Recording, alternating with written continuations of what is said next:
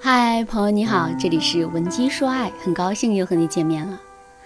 在现实生活中啊，很多姑娘都喜欢买奢侈品，比如说爱马仕的包包、卡地亚的首饰、香奈儿的唇膏等等。这些奢侈品的品质和质量一定很好吗？其实还真不一定。就比如说很多高仿的奢侈品，真的是要比真的奢侈品质量还要好。那既然如此，为什么人们还是无比狂热的追求奢侈品，甚至不惜为此花费大价钱呢？其实啊，原因真的很简单，奢侈品代表的并不是一种实际的使用价值，而是一种精神上的附加价值。就比如说，你背着爱马仕的包包上街的时候，整个人是不是变得更加自信，逛街的心情也好了呢？肯定是这样的。为什么我要给大家讲奢侈品呢？这是因为在感情里，每个女人都希望自己能够成为男人心目中的奢侈品，被男人一直捧在手心里。可是真正能够做到这一点的姑娘屈指可数。为什么会这样呢？这是因为现实生活中的大部分姑娘都太过于执着的去追求自身的实际价值了。也就是说，她们无时无刻不在想方设法的提升自己。比如说，当他们觉得自己不够白，皮肤不够好的时候，他们会花上几个月的工资给自己买一堆名贵的化妆品。当这些姑娘觉得自己的身材不够好的时候，她们又会拼命的去节食减肥，力求让自己始终保持 S 型的曲线的身材。在这些方面提升啊，男人自然也是能够感受到我们的变化，进而在一定程度上抬高我们的价值。不过，我们一定要知道的是，这种让自己实际产生的变化毕竟是微乎其微的。就比如说，即使我们给自己买更多名贵的化妆品，我们的皮肤也不可能躲过岁月的侵蚀。即使我们再努力去节食减肥，即使我们能够始终让自己保持 S 型的身材，这也绝对抵抗不了男人的审美疲劳和喜新厌旧。所以啊，让自己进行实质性的提升，这只是一个基础。如果我们完全依赖于这一点的话，那么我们肯定是费力不讨好的。正确的做法是，我们一定要想办法，在自身实际价值不变的前提下，努力提升我们在男人心目中的价值感，进而成为男人珍惜一生的奢侈品。那么，我们具体该怎么做到这一点呢？下面我就来给大家分享一个特别实用的方法。自我合理化法。如果你想在这个基础上学习到更多的方法，也可以添加微信文姬八零，文姬的全拼八零，来获取导师的针对性指导。你在网上花一万块钱买了一块手表，买完手表之后，你再次翻看店铺的评价的时候，却感觉有点不对劲，因为店铺的评价里面啊有很多的差评，而且差评内容都是这块手表好像是假货。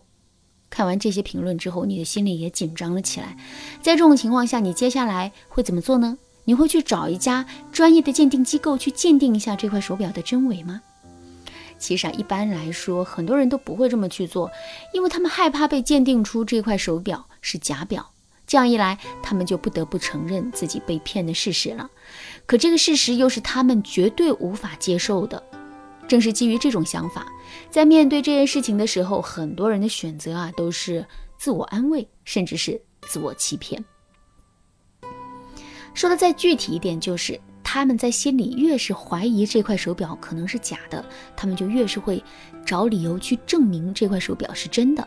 结果到最后，这块假表啊就被合理化了。换句话说，就是表的真假根本就不重要，我们希望它是真的才重要。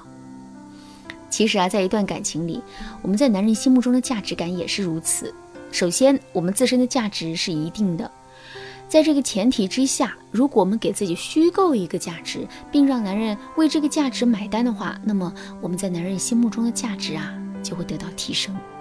那么，我们到底该如何虚构自身的价值，并让男人为这个价值买单呢？具体的操作方法就有很多了。比如说，在最开始跟男人交往的时候，我们身上穿的衣服、包包、佩戴的首饰、日常的消费，以及两个人实际约会的餐厅，都要是在一定程度上超出了我们实际的经济水平的。这样一来，男人在最开始的时候就对我们有一个高的价值预期，然后为这个高价值买单。比如说，男人主动约我们吃饭的时候，他挑选的餐厅一定不会差，最起码也要跟我们挑选的餐厅对等。再比如说，男人在一些特殊节日给我们送礼物的时候，也肯定不会三百五百的就把我们给打发了，而是会针对我们展示出来的价值，精心的为我们挑选适合我们的礼物。这么做导致的结果就是，男人用更高的付出给我们不那么高的实际价值买了单。两个人在一起之后，即使男人对我们的实际经济状况有所察觉，他也不会勇于接受这个事实，而是会把这所有的一切合理化。听到这儿，可能有姑娘会问：“老师啊，现在我们已经跟男人交往了很长一段时间了，两个人对彼此也有了一定的了解，在这种情况下，我该如何虚构自身的价值呢？”别担心，这其实啊并不难操作。不过在进行这个操作之前，我们一定要想明白一个道理，那就是一个人的价值啊，在某种程度上来源于限制和禁止。比如说，一个很普通的地方，人们来来往往的，谁都可以进。这个时候，你不会觉得这个地方很珍贵。可是，如果有一天这个地方被封禁起来了，门口有很多人把守，前面还有一个牌子，上面写着“禁区，不得入内”。在这种情况下，这个地方在你心中的价值是不是提升了呢？肯定是的。其实啊，我们也可以通过设置禁区的方式来虚构我们自身的价值。比如说，我们明明很想跟男人聊天，也有充足的时间跟男人聊天，可我们偏偏要告诉男人，我们在晚上十点之前肯定是要睡觉的。所以呀，两个人的聊天不能太晚。再比如说，我们做的菜虽然好吃，但炒菜的方法其实挺一般的。可即使如此，我们在炒菜的时候也要故作神秘的把男人赶出去，然后呢，把厨房的门锁好。这样一来，男人肯定会认为我们有什么独家秘方呢？在这种情况下，他再吃到我们炒的菜，哎，肯定会觉得我们的菜更美味了。当然啦，虚构自身价值的方法不仅可以用在我们对男人的吸引上，还可以用在我们的挽回上。如果你想知道具体的应用的话，可以添加微信文姬八零，文姬的全拼八零，来预约一次免费的咨询名额。